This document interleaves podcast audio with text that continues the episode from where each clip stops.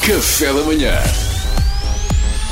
Informação privilegiada no Café da manhã.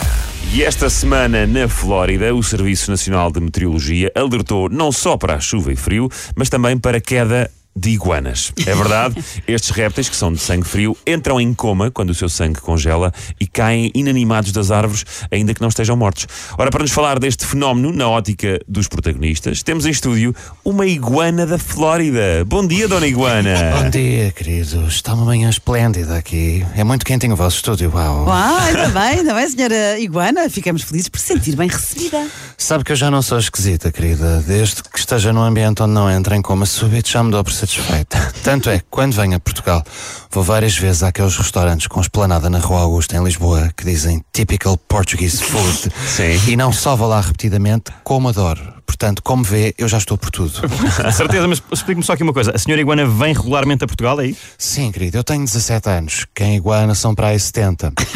O público sénior da Flórida adora vir a Portugal. É verdade, é verdade. Dá para desfrutar do mesmo calor que temos nos Estados Unidos, mas sem sermos julgados se não quisermos injetar ketchup diretamente na veia à refeição. é maravilhoso, é maravilhoso. E já veio a Portugal muitas vezes. O que é que gosta mais? Olha, adoro o IKEA de Alfragide. A secção das lâmpadas. Quentinho, quentinho, quentinho, quentinho. To experimento todas. Deito-me em cima delas. Fico ali no chill. Depois, no final, um cachorro e volto para o hotel.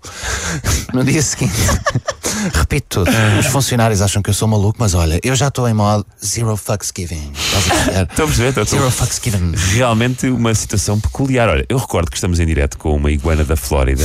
Exatamente, ouviram bem, é uma iguana da Flórida. Isto porque a meteorologia local indicou que várias iguanas poderão chover das árvores em coma por causa do frio. Dona Iguana, como é que vê esta Ah, filho, por situação? amor de Deus, para de me chamar iguana. Trata-me pelo nome, sou o Delbert. Ai, Delbert. Delbert. Ok, ok. eh, Delbert, não sabia, peço desculpa. Oh, oh, Delbert, como é que o, o Delbert vê esta situação de coma súbito causado pelo frio? Imagino que causa algum transtorno, não? Oh filho, nem me digas nada, quer dizer, então eu estou na minha vida, numa boa, na minha árvore T3, acabo de lavar o chão e abro a janela para secar mais rápido, Sim. faço como a Georgina, não sei se já viram o reality. Ainda não vi, Netflix, ainda não ela vi. diz que faz assim e eu identifiquei-me, adoro a Georgina, sigo tudo. Ela é que lava o chão. Nós, as rabudas, temos de nos manter unidas. Estou muito bem na minha árvore, la- lavei o chão, estou no meu T3 na árvore, muito bem. De repente, ui, ui, ui, ai que frio, ai que frio, ai que frio, e pronto, e estou por mim, estou congelada, percebes? Em coma, estatelada no, no resto do chão. E é, e é assim, isto não é vida para mim, filho. Pois claro, é uma, uma situação muito desconfortável. E o governo americano não providencia sequer uma rede, um sistema de proteção, para nós ficarmos serenas, em coma, suspensas na cara das inimigas.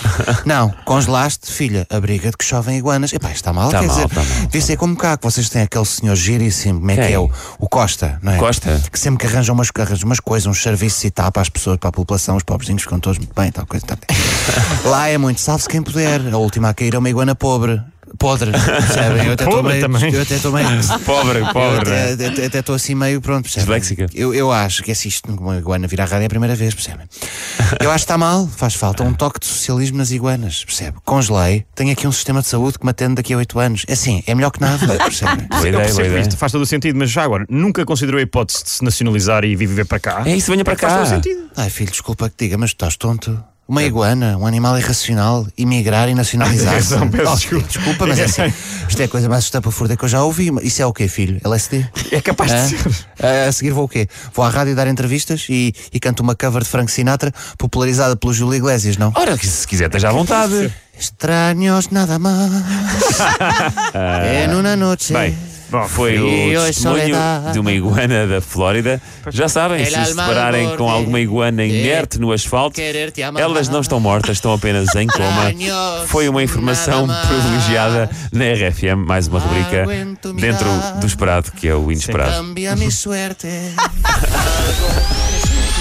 Informação privilegiada no Café da manhã. Só uma pergunta, Luís. E só quererte.